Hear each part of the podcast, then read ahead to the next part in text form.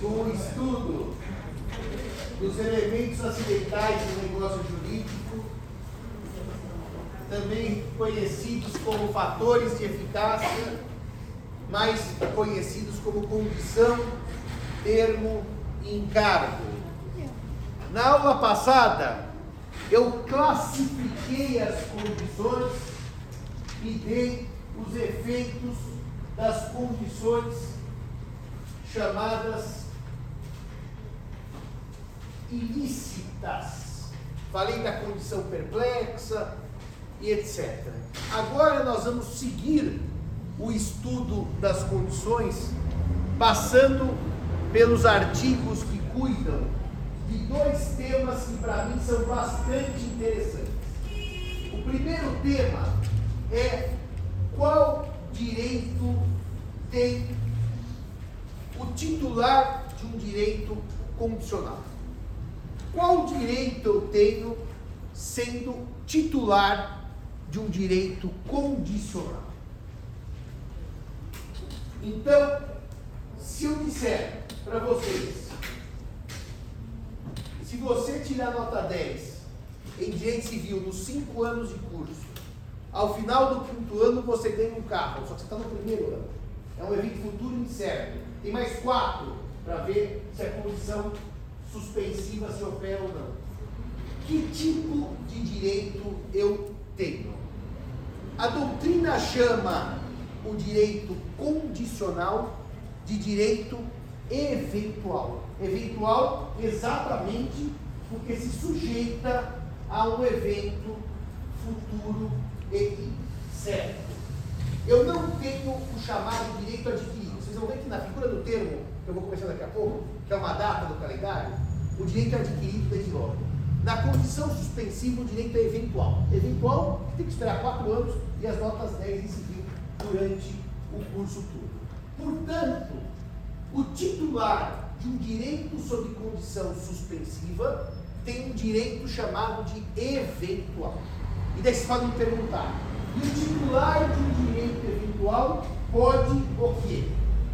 O Código Civil, quem está com o Código Civil aberto? Quem está com o Código Civil aí? Senhora está com o Código Civil? Então a senhora é. A está com o na mão e não, não, não diz nada, né? Está fechado, está certo. Quem está com o Código Civil à mão, fechado. A senhora não está mão. Agora está aberto. A senhora não está mão. Então tá bom. Já chegando, achamos alguém que eu posso que está na coação, está bem a colega. Nós estamos. Esse tema já foi. calma, calma, calma, calma. A primeira coisa sobre a condição é artigo 125. Por gentileza, lê para a gente o 125 do Código Civil. Dominando a condição suspensiva, enquanto essa se não verificar, não se. Enquanto a condição suspensiva não se verificar, o direito não terá sido adquirido. Está perfeito? Portanto, como eu lhes disse agora há pouco, o direito condicional não é um direito adquirido. Só me presta mais uma vez que eu quero achar mais um artigo aqui do Código Civil. Vamos ver agora o artigo 130 que completa a norma do 125. Vai falar, vai falar então direito eventual. Por gentileza, doutora. 130 do Código Civil. Se alguém dispuser de uma coisa sobre condição suspensiva dependente esta do processo por novas disposições, essa não terá um valor realizada a condição. Ficou ela por isso. Então não é que né? Eu não, eu vou explicar isso que que ela leu agora. A senhora leu 129, não foi? Como a senhora leu? 126, quer dizer, nada a ver. Eu disse 130. Ela leu assim, nada a ver. Eu falei, meu artigo 130, ela leu 1820, faz o seu exemplo. Bom, tá bom. Então, deixa então eu ler esse cara não leu. Esse artigo ele é muito bonitinho, muito bonitinho. Porque veja o seguinte: se eu digo, se o senhor para tirar nota 10 por 5 anos, o senhor ganha meu carro. Muito bem, tem uma condição suspensiva. Tem que esperar os 5 anos e notas 10 no curso inteiro. Daí sabe o que eu faço? Só quer saber uma coisa? Não dá carro nenhum. Eu vou lá e vendo o carro, o carro para um terceiro. Há um problema agora. Porque a hora que ele adquirir o direito, que ele está adquirindo ainda, é eventual, não tirou nota 10 no todo o curso, ele fala, cadê meu carro? Senão, já doei o carro o doutor aqui. E esse aqui vai dizer, eu não dou o carro para ele, ele vai dizer, mas o carro é meu. Como é que fica uma situação em que eu não tenho um direito adquirido e eu, titular do bem, crio sobre o bem uma situação que inviabiliza que ele tenha o carro. Se eu doei o carro para o terceiro, ele não vai conseguir ter o carro quando a condição se implementar. Então agora só até para mim, com calma, 126, não, não me sabota no 130, 126, para explicar para os colegas o que é dizer esse artigo. Se alguém dispuser de uma coisa sob condição suspensiva, pendente essa, tiver contra aquelas novas disposições, essas não terão valor realizado a condição, se com ela forem compatíveis. O que quer dizer não terão valor? Vocês concordam comigo que o fato de eu vender um carro que eu doei sob condição suspensiva, há uma incompatibilidade, porque o carro é do João e não é do José. E o José tirou nota dele, agora que é o carro, e o João. O senhor é João? É, é, tem, tem uma vozinha que fala, João, João. O senhor tem cara de José. O senhor tem cara de mais moderno. Como é o seu nome? Gustavo. Não é tão moderno, é velho. Gustavo é velho. No meu tempo, ninguém mais chamava Gustavo, sabia? Passava muitos anos sem ter Gustavo, agora voltou a ter Gustavo. Agora todo mundo chama Enzo, né? Joaquim, Manuel, os nomes portugueses, é engraçado isso. No meu tempo, ninguém chamava Manuel. Chama Manuel tirava sarro. Com gente não pode tirar sarro de nada, e tudo ofende. Mas naquele tempo, o Manuel era sempre objeto de piada. Não estou fazendo piada com o senhor, se Gustavo Manuel.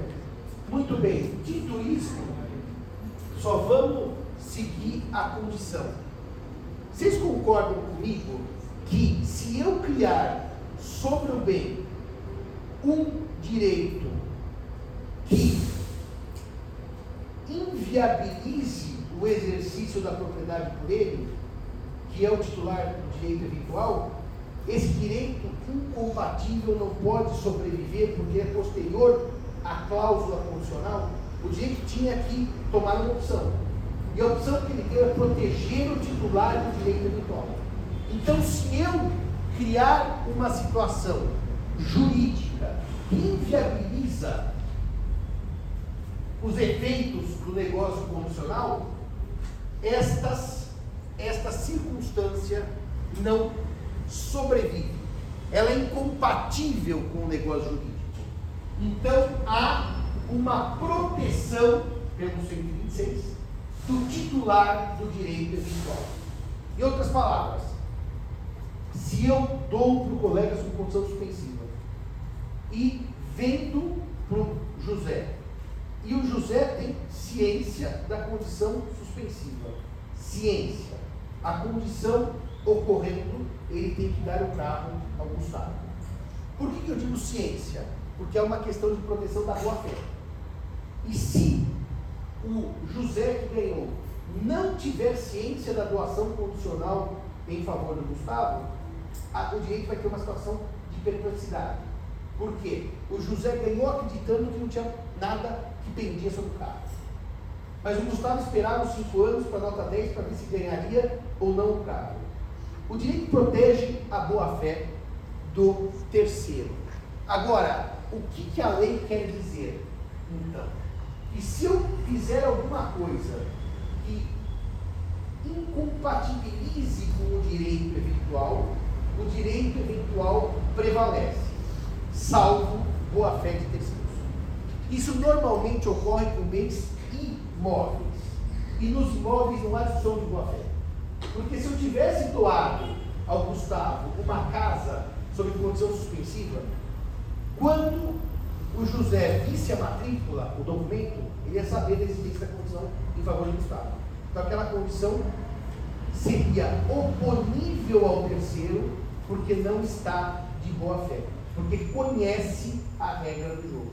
Então, a ideia é que a condição prevalece sobre negócios posteriores, sobre avanças posteriores. Só que sempre preservando a boa-fé do terceiro. O terceiro não pode ser prejudicado. Então, na verdade, veja um detalhe. Como é que você, o titular do direito habitual, que é a condição suspensiva, que precisa esperar o quinto ano, precisa esperar notas 10, notas 10, faria se quisesse proteger da boa-fé de quem eu posso vender, posso doar, posso dar garantia, penhor, o carro. Você leva o documento a registro. O registro por ficção da ciência terceiros. E se aquele contrato de doação do meu carro, na, com a condição suspensiva, for registrado, o José nunca é terceiro de boa fé. O registro é uma ficção, tá? Você pode dizer, ah, mas ele não sabia na verdade, não importa. O que está registrado, e é assim, só para ter uma ideia, o registro de bens móveis tem um cartório que chama é, títulos documentos. Então, por ficção, todos nós sabemos, tudo está lá. Claro, a gente não sabe nada que está lá. Mas aí é uma proteção que você tem. Se você não fez isso e eu vendi um carro para ele, ele ignorava a condição suspensiva, a condição se implementa e você dança. Só um detalhe, quando eu digo que ele dança, um problema grave aqui. Porque eu prometi uma benesse, é uma doação. Não era um negócio oneroso. E se ele fica com o carro, e ele fica porque ele desconhecia, não havia um registro, não havia ciência, a pergunta é, o Gustavo, que seria o titular do direito virtual, que nunca vai ter o direito adquirido porque o carro já foi vendido. Tem algum direito contra mim? Vocês entenderam? Porque afinal eu prometi uma doação sob condição suspensiva e vendi o carro para terceiro. Aí o problema é da doação, é uma coisa bem específica. E o direito civil, em regra, 99% das vezes entende, se eu prometo uma liberalidade, prometo. Por exemplo, eu falo assim para vocês aqui. Semana que vem eu vou trazer um livro meu para sortear. E eu não trago. Daí semana que vem, cadê o livro? Só não trouxe. Daí cadê o livro? Não trouxe. As gratuidades, as liberalidades não têm uh, força obrigatória para o direito civil.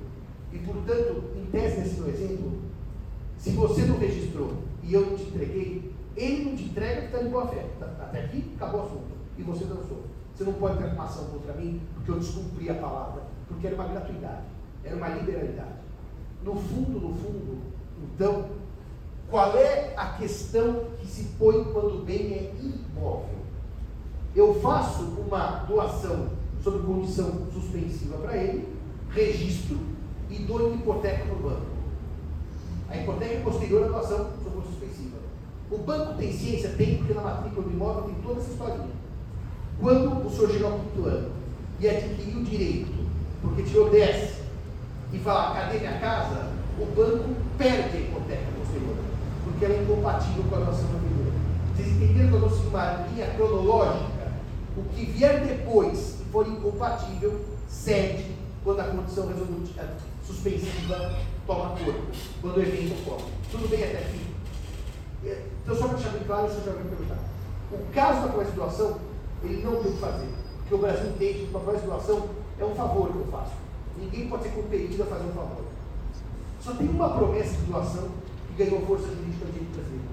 E é bom que vocês saibam disso. Uma, uma, que tem força total que é uma promessa de doação que é muito comum ocorrer em divórcios.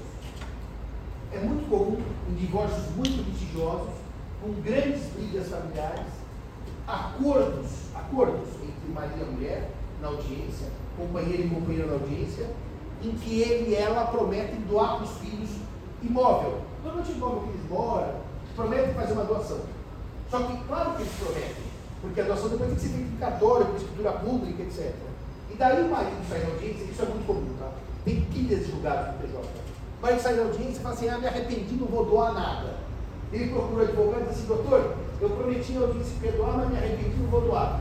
Daí o advogado fala assim, não, mas como é uma promessa de doação, e ninguém é obrigado a fazer gratuidade, não é obrigado a doar. Aí você é obrigado, porque o judiciário entende que isso não é uma doação. É um acordo, é uma transação para pôr fim ao divórcio. Tem natureza onerosa porque é um acordo, é um pacote, não é só aquilo. Então, essa é a única promessa de doação que tem enforcement.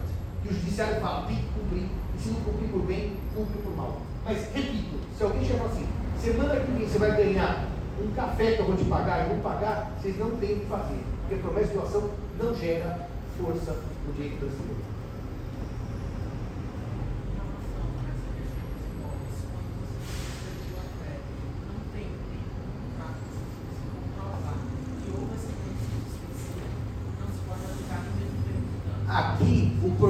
Sempre é prova. É saber se o terceiro conhecia ou não conhecia a existência da função. Nesse caso concreto, em que eu doei sob condição suspensiva para o Gustavo e o José assistiu e sabe, evidente que está de má fé. E a prova testemunhal derrubaria a boa fé. Normalmente nos imóveis não há esse problema, porque tudo vai para a matrícula. A matrícula conta a história do imóvel. Então quem ganha sob condição suspensiva, registra. E no registro, tudo que vier depois, tudo que vier depois, está ligado a essa lógica de que eu sei que existe uma doação. Agora, se for verbal, etc., aí é outro problema, porque a doação de imóvel nem pode ser verbal, ela nem vale verbalmente.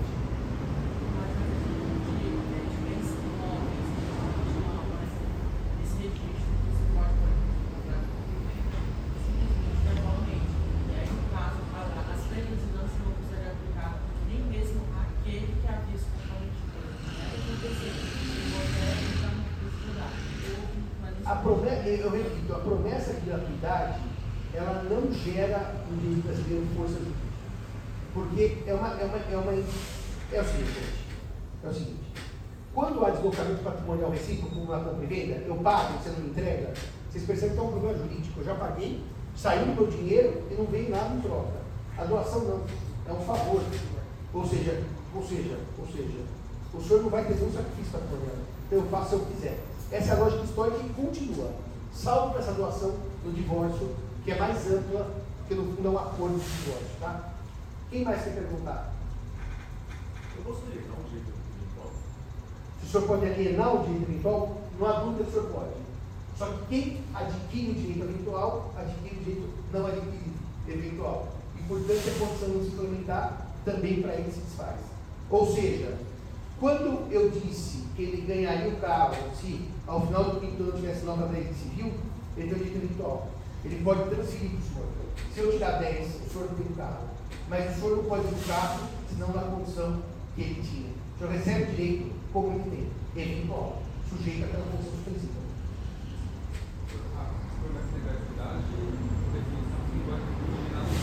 Não. Porque nesse caso, por exemplo, o youtuber todo dia fala, é, se você fizer um comentário, eu vou doar esse livro aqui. Nunca doa, isso não é uma gratuidade. O, se o youtuber falar, se você fizer comentários no meu site, você ganha. É uma promessa de gratuidade? Me parece que não. Porque ele tem uma vantagem econômica. Quanto mais comentários, mais ele ganha. Me parece que isso não é uma. Não. Gratuidade é o seguinte, eu ganho 4.850 reais aqui na USP. Se eu doar o livro semana que não, eu ganhando 4.850 nem mais nem menos. E meu vale refeição sou décimo. Então eu falo assim, semana que vem eu dou um livro. É diferente de estacionamento de shopping, quando não era cobrado, ah, é um favor que o shopping faz. Não é favor nenhum. Ele não cobra o estacionamento, mas ele ganha porque as pessoas vão ao shopping para fazer compra. Então, existem os chamados ganhos indiretos, que tiram a gratuidade. O YouTube não faz nada de graça. Pelo menos que eu saiba. Tá? Muito bem. Impressionante o que pensa hoje com esse youtuber. No meu tempo a gente ia ser médico, advogado, engenheiro, no máximo agrônomo, que era o meu caso. Muito bem.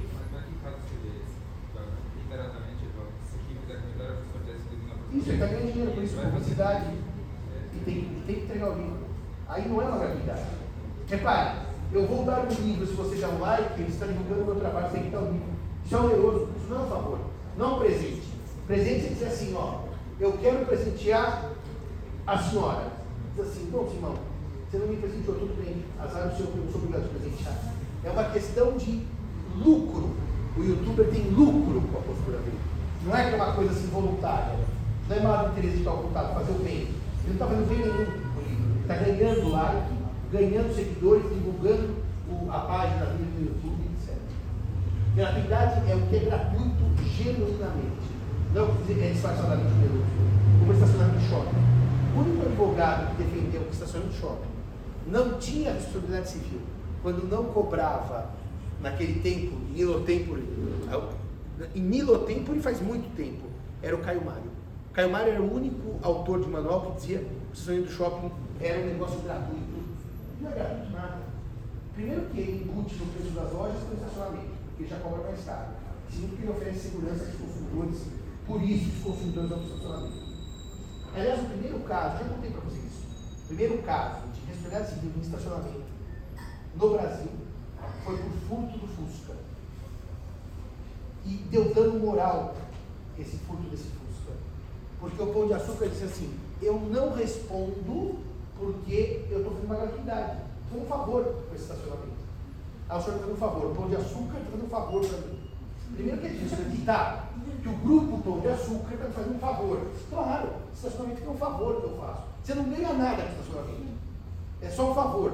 Né? Então você vai, parar, você vai na casa da sua tia, você estaciona no, no, no, no Pão de Açúcar. Mas o que aconteceu nesse caso? Foi o caso mais emblemático, porque o Fusquinha roubado era um Fusquinha que a senhora tinha uma relação antiga com ele.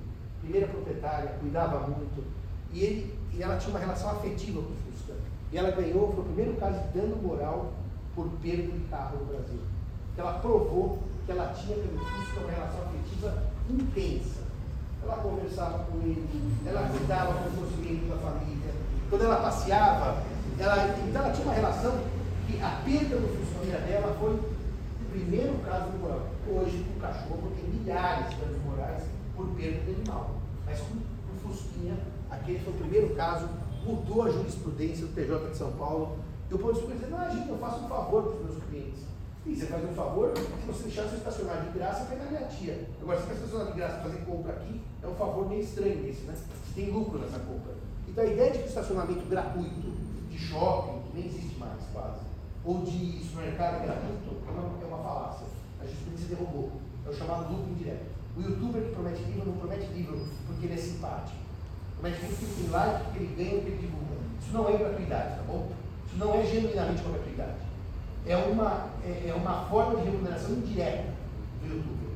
Gratuidade, eu repito, eu vou dizer, vou dar um vídeo para vocês. Eu não ganho nada do seu Deus se me der um vídeo. Não muda nada para mim. Muito bem. Nesses casos quando tem aquela plaquinha, nós não nos responsabilizamos por essa cláusula é considerada nula também pelos tribunais. Porque tem um histórico muito grande dessa. Fala no microfone. É, esse assunto é bem interessante na jurisprudência, principalmente do TJ São Paulo e da STJ também. Tem muitos casos e aí você vê a construção desse entendimento, que eles falam, olha, o supermercado ele responde justamente pelo que o professor falou, porque ele tem um lucro, ele, é, é interessante para ele que as pessoas parem no estacionamento para comprar. Então, quando tem aquela plaquinha é, no estacionamento falando nós não nos responsabilizamos por, por furtos no veículo, essa cláusula é considerada, considerada nula, porque ela afasta um, um, um direito que seria natural da pessoa naquele negócio, seria ser responsabilizada, ser ressarcida, desculpa. É, exceto, óbvio, se a parte deixou a chave do carro lá, que também tem casos esdrúxulos, que a pessoa deixa o vidro aberto, aí não. Mas, fugindo disso, o supermercado ele tem que responder, shopping, não, tanto responde que vocês já viram os lugares mais avançados, melhor assessor juridicamente, eles perguntam, senhor deixou um objeto de valor no carro? Exatamente para não surgirem, ah, sumiu meu iPhone, sumiu meu iPad, sumiu meu anel de ouro. Mas como é que sumiu? Porque nas relações de consumo há outro problema, né? O CDC permite a inversão do uso da prova. Eu alego e o outro prova, quer dizer. Então, tipo assim, lá tem o Rolex dentro do estacionamento do shopping X, e sumiu o Rolex, agora o shopping paga. Mas quando você tinha um Rolex no banco? Ah, deixei. Você que prova que eu não deixei. É, é um problema da versão da prova. Deixei. Deixei três Rolex. Aliás, sumiram três. Eu tenho direito a exatamente um milhão de reais. Sumiram três Rolex. Mas se o vídeo não foi quebrado, o problema é meu. Mas sumiram. Estava dentro do estacionamento do shopping. Bom, agora, se a senhora puder, por favor, ler o 130. Não é o 124, não é o 125 e não é o 126. Vamos falar agora a palavrinha de eventual ao titular do direito eventual, em caso de condição suspensiva resolutiva, é permitido praticar os atos destinados a conservar.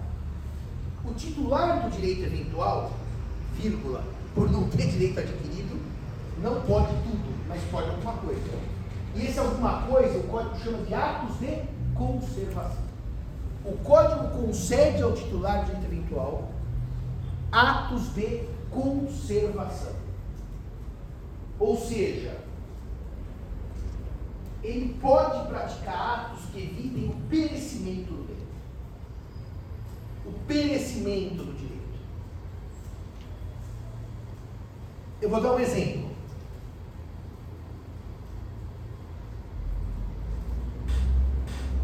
Eu prometi ao Gustavo o carro. Condição suspensiva. Se tirar 10 em civil até o quinto ano. Como a senhora se chama? Jair. Ah, é, é nome. Jair. É nome indígena. É bonito. Eu prometo o carro ao doutor Gustavo. Se tirar 10 em civil. A doutora Jair me pede meu carro emprestado e não devolve. O senhor está completando essa, essa história. Ela vai, você vai saber, eu não vou devolver esse carro. Eu vou esperar o prazo do uso do carro. Eu vou ficar dona do carro. O senhor está vendo o seu problema, né? Olha o carro batendo assim. Está indo embora. Eu falo, devolve. Eu falo, não devolvo. Devolve, não devolvo. O senhor tem um direito eventual. Se tirar 10 em civil até o quinto ano, todos os meses. Todos os meses. O senhor pode entrar com uma ação para tomar o carro dela. Porque se o senhor não fizer isso, e ela usucapir o carro, o senhor perde. O senhor está protegendo o direito eventual, uma conservação do bem. O senhor pode interromper a usucapião. É a mesma coisa que eu, eventualmente, dar de presente um crédito. Posso dar, crédito é um valor. Eu tenho para receber do governo X. Então eu cedo o crédito, sob condição suspensiva. O titular do crédito em condição suspensiva pode interromper a prescrição. Porque se ele não interrompe a prescrição e o crédito, vamos dizer assim, a pretensão prescreve, ele não vai receber o que ele tem direito por condição suspensiva. Então, os atos de conservação que o Código Civil admite, quais são? Os que evitam o perecimento do bem objeto do direito eventual. Está bem claro isso? Evita a destruição, evita a perda do bem objeto da, do direito eventual. Vocês imaginem que o carro doado sob condição fica a céu aberto, tomando chuva, sol, chuva, sol, com risco de destruição. O titular pode tomar medidas de pegar o carro, pôr no depósito, guardar o carro para evitar a sua destruição. O direito eventual, portanto, permite a prática de atos de conservação. Tudo bem até aqui? Artigo 130 do Código Deixa eu ver mais, por gentileza, um artigo de condição, que eu adoro também esse próximo, quer? O artigo 129 vai falar da condição maliciosamente obstada. Jair, por favor, 129.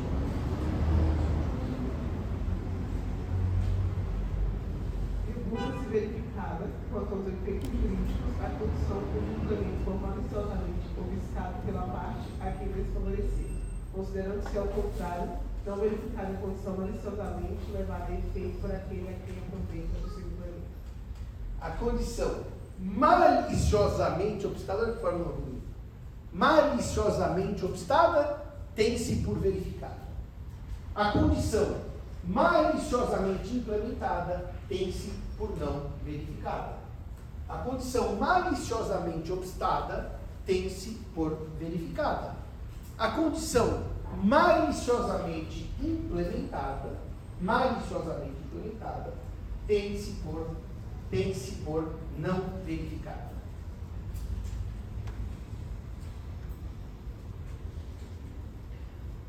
Você, nossa, eu dava sempre o exemplo do meu avô do colchão, mas eu tinha um exemplo mais atual, mas eu não sei do meu avô do colchão.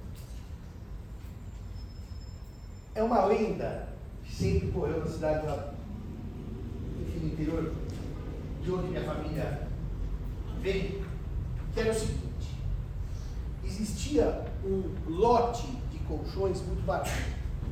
E que, então, um certo comerciante comprou na fábrica, muito barato, um monte de colchão.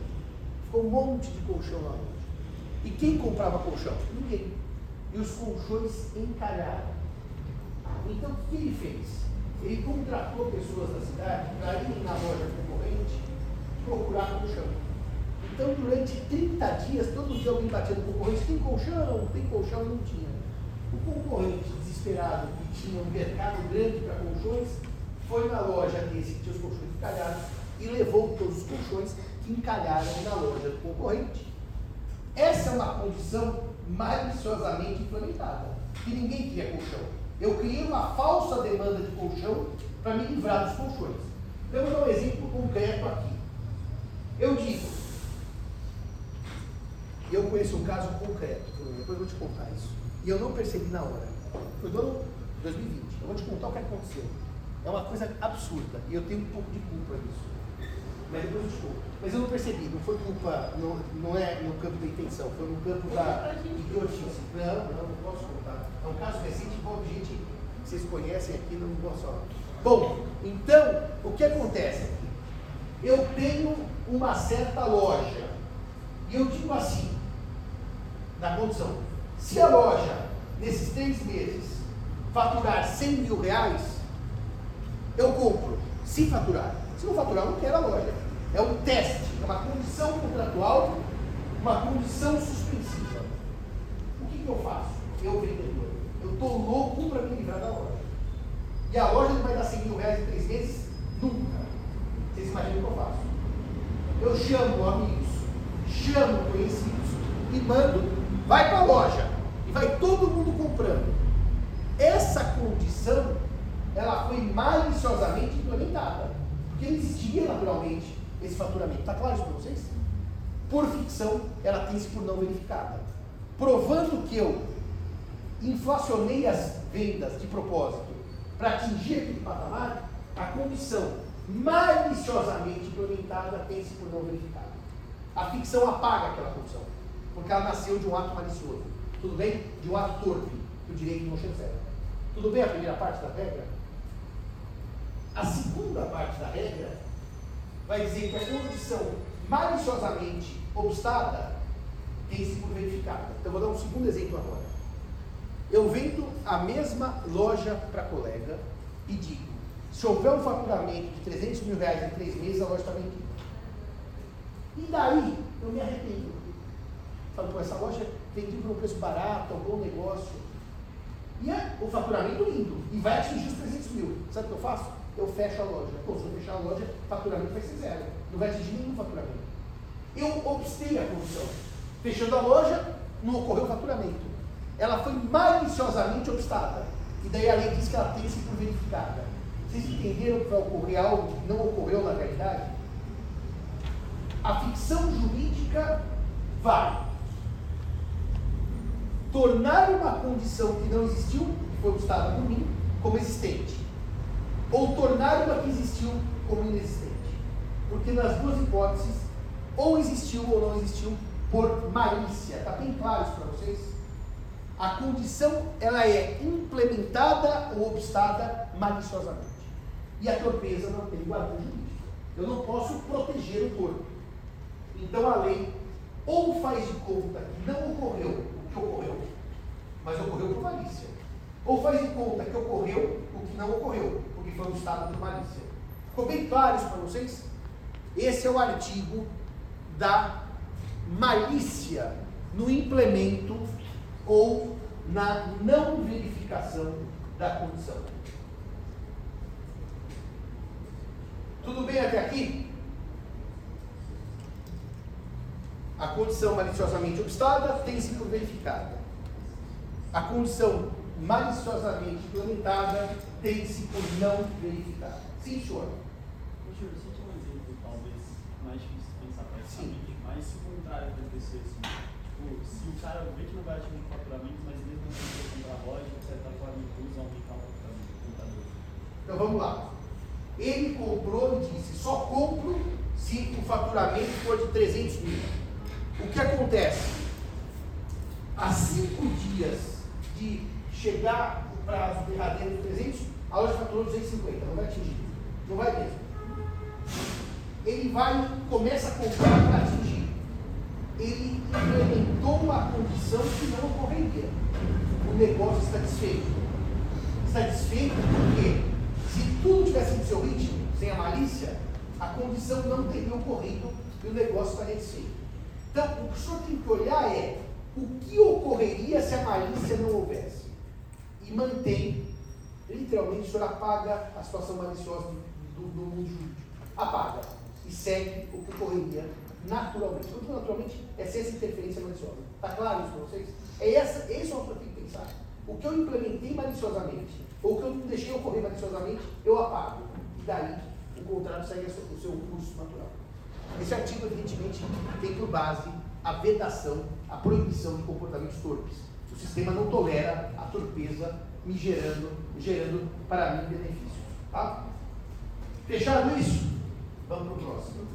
Mas o próximo, não sei qual é deixa eu procurar para a gente não falar artigos errados, né?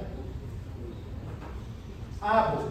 Agora nós temos o artigo da condição resolutiva. Reparem que eu falei da suspensiva e agora nós vamos falar da resolutiva, está nos artigos 127 e 128 do Código Civil. Jair, por favor, 127. Se for resolutiva a condição, enquanto esta, esta se não realizar, vigorará o negócio jurídico, podendo exercer-se desde a conclusão deste direito por ele. Ou seja, o negócio sob condição resolutiva gera direito adquirido, não eventual. Adquirido. Eu posso desde logo exercer os direitos decorrentes do negócio, até que a condição se verifique. O que o artigo é o 126, né? 7.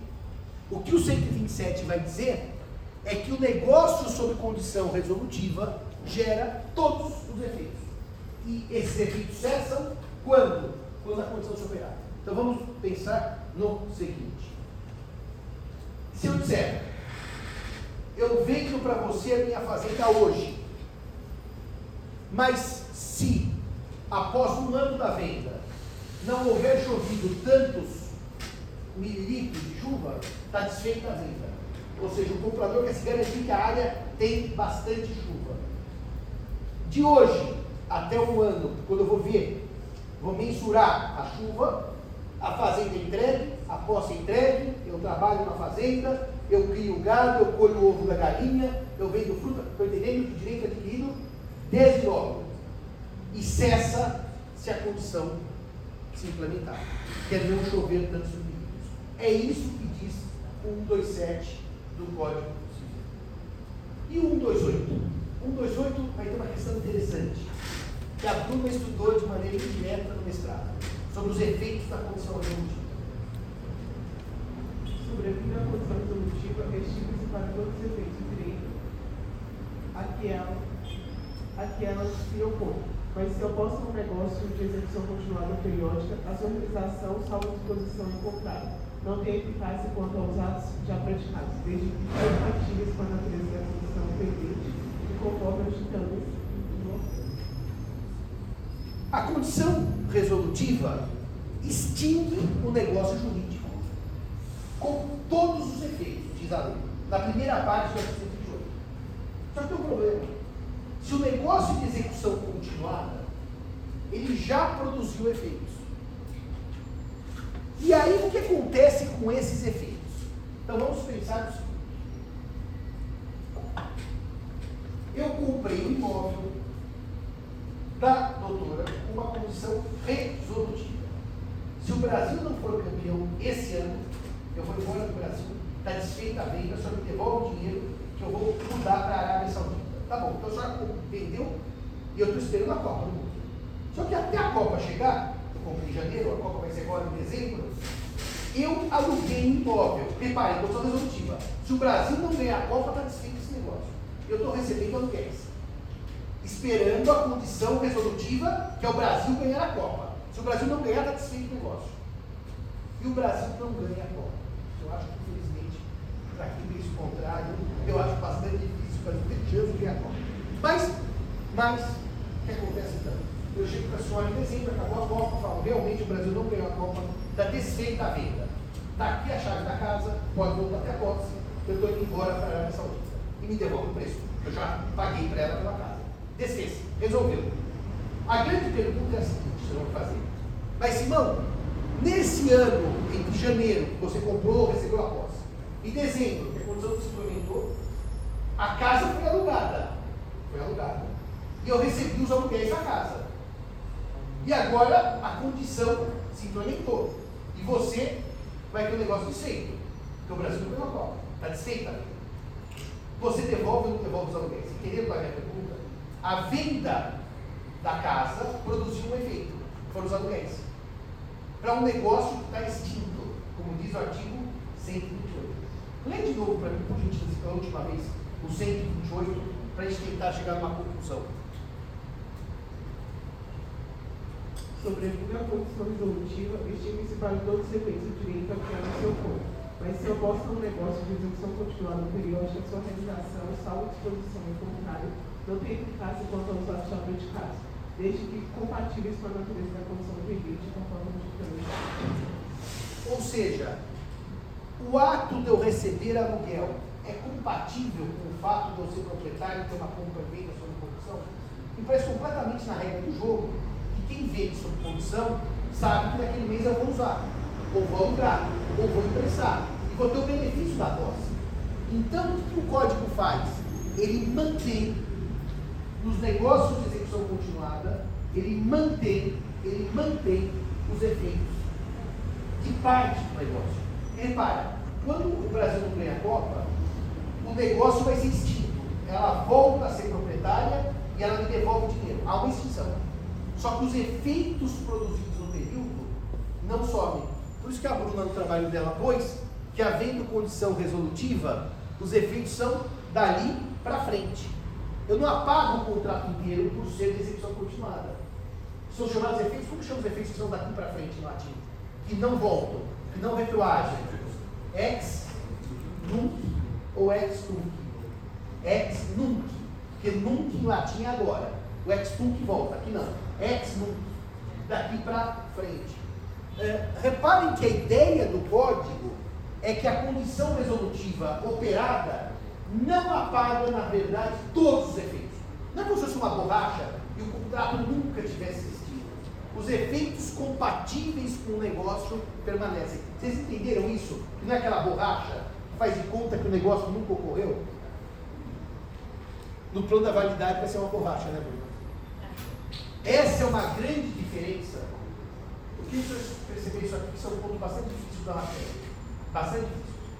Essa é uma diferença entre os negócios que se extinguem por advento da condição resolutiva e os negócios que se validam por nulidade ou anulabilidade. Os negócios que se invalidam por nulidade ou anulabilidade, eu passo uma borracha como se eles nunca tivessem ocorrido não sobrevive nenhum efeito. Nenhum. Os aluguéis, por exemplo, eu precisaria devolver para titular da casa. Só para você imaginar que você tivesse me vendido sob coação, não condição resolutiva. E ela anula a venda, porque eu agi. Eu devolvo os aluguéis, que apaga o negócio por inteiro. É uma borracha. O negócio sujeito ao plano da validade, o nulo ou anulável, eu apago por inteiro. A condição resolutiva viu que mantém parte dos efeitos. Vocês viram que está expresso também a manutenção de parte dos efeitos. Então eu vou repetir isso. Uma das grandes diferenças eficaciais entre o nulo ou anulável e o ineficaz, que é a condição resolutiva, é que no nulo ou anulável, quando eu apago, some tudo. Não sobrevive nenhum efeito jurídico. No ineficaz, pode sobreviver como a lei autoriza na condição resolutiva. Está bem claro isso para vocês? O nulo some totalmente.